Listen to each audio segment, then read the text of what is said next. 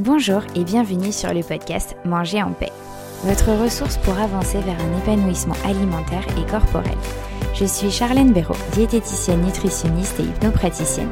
Je suis ici pour vous aider à retrouver une relation sereine avec votre alimentation et bienveillante avec votre assiette. Chaque semaine, je vous partage mon expérience, mes outils et mes conseils avec douceur et bonne humeur pour enfin vous réconcilier avec votre corps et votre assiette. C'est parti pour l'épisode du jour.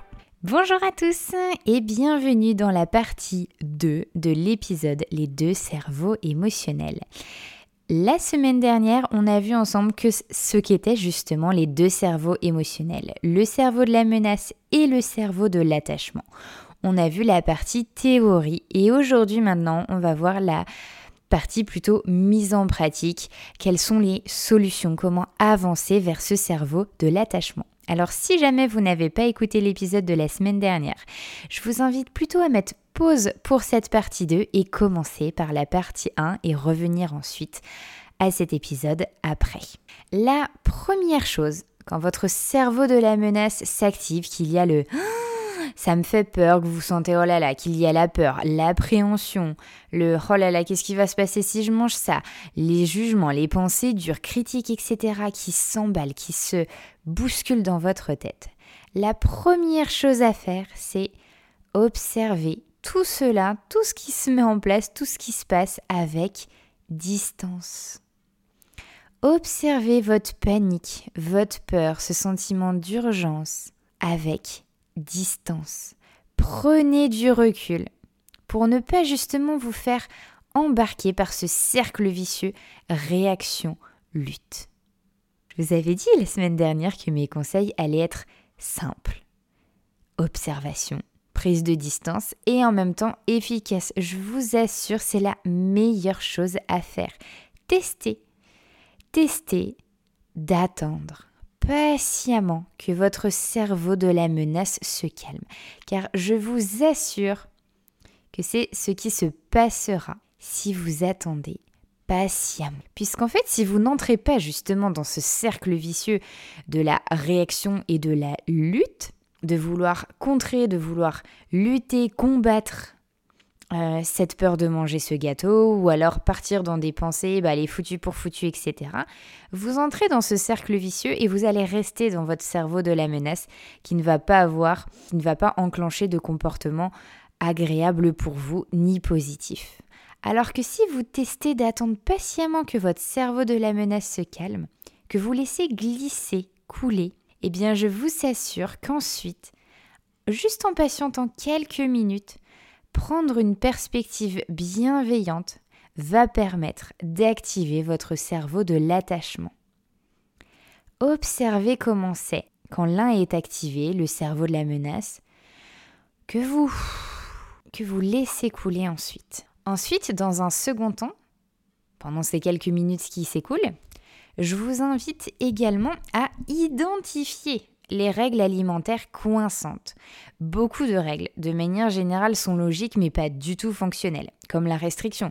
C'est en soi logique que pour maigrir, on mange moins, on mange très peu. C'est logique, nous sommes bien d'accord. Par contre, ce n'est pas du tout fonctionnel, puisque pour la énième fois, restriction engendre de la frustration, forcément, et la frustration engendre toujours des pulsions alimentaires et donc une reprise de poids.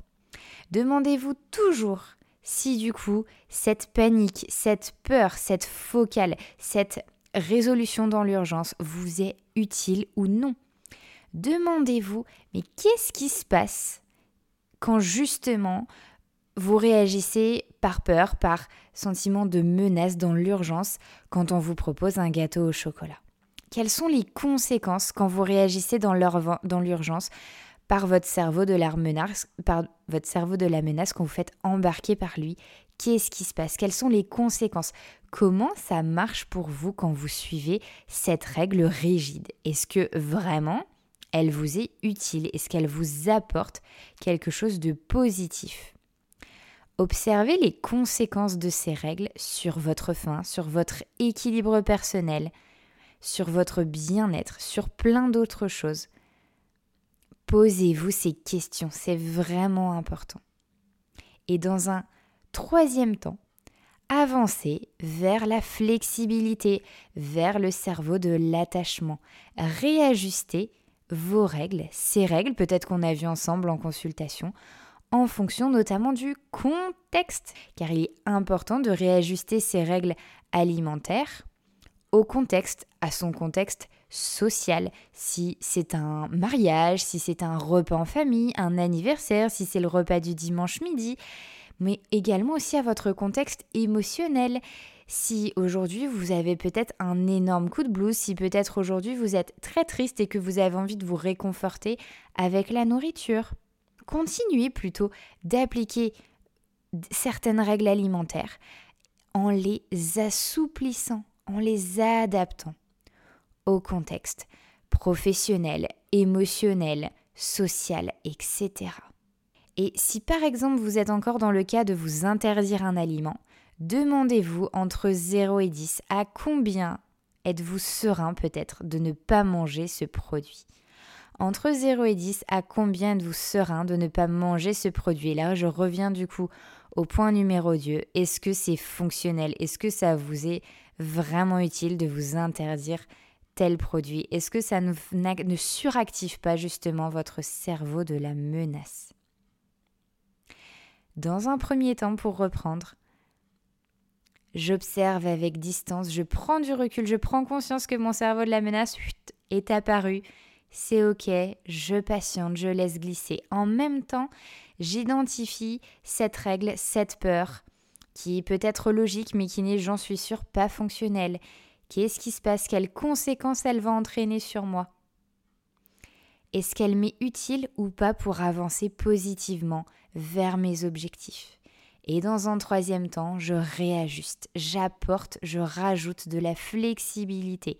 Je prends en compte tout, je me prends en compte dans ma globalité, comment je suis, comment je peux être justement un bon camarade pour moi-même? En quoi ce serait différent? Qu'est-ce que je vais assouplir Assouplir, pardon. Voilà, j'espère que ces trois conseils vont vous être utiles. Allez-y pas à pas, faites de votre, votre mieux, allez-y avec bienveillance et curiosité. Et surtout, n'oubliez pas que moi, je suis là pour que votre vie devienne plus facile et pas plus dure. Je suis là pour que votre vie devienne plus facile et pas plus dure, c'est ça mon rôle. Et je vous invite à faire la même chose pour vous, à prendre soin de vous, à continuer à prendre soin de vous. Alors je vais terminer en vous remerciant d'avoir écouté cette partie 2 sur les cerveaux émotionnels et j'ai hâte d'avoir vos retours sur ces pistes de travail.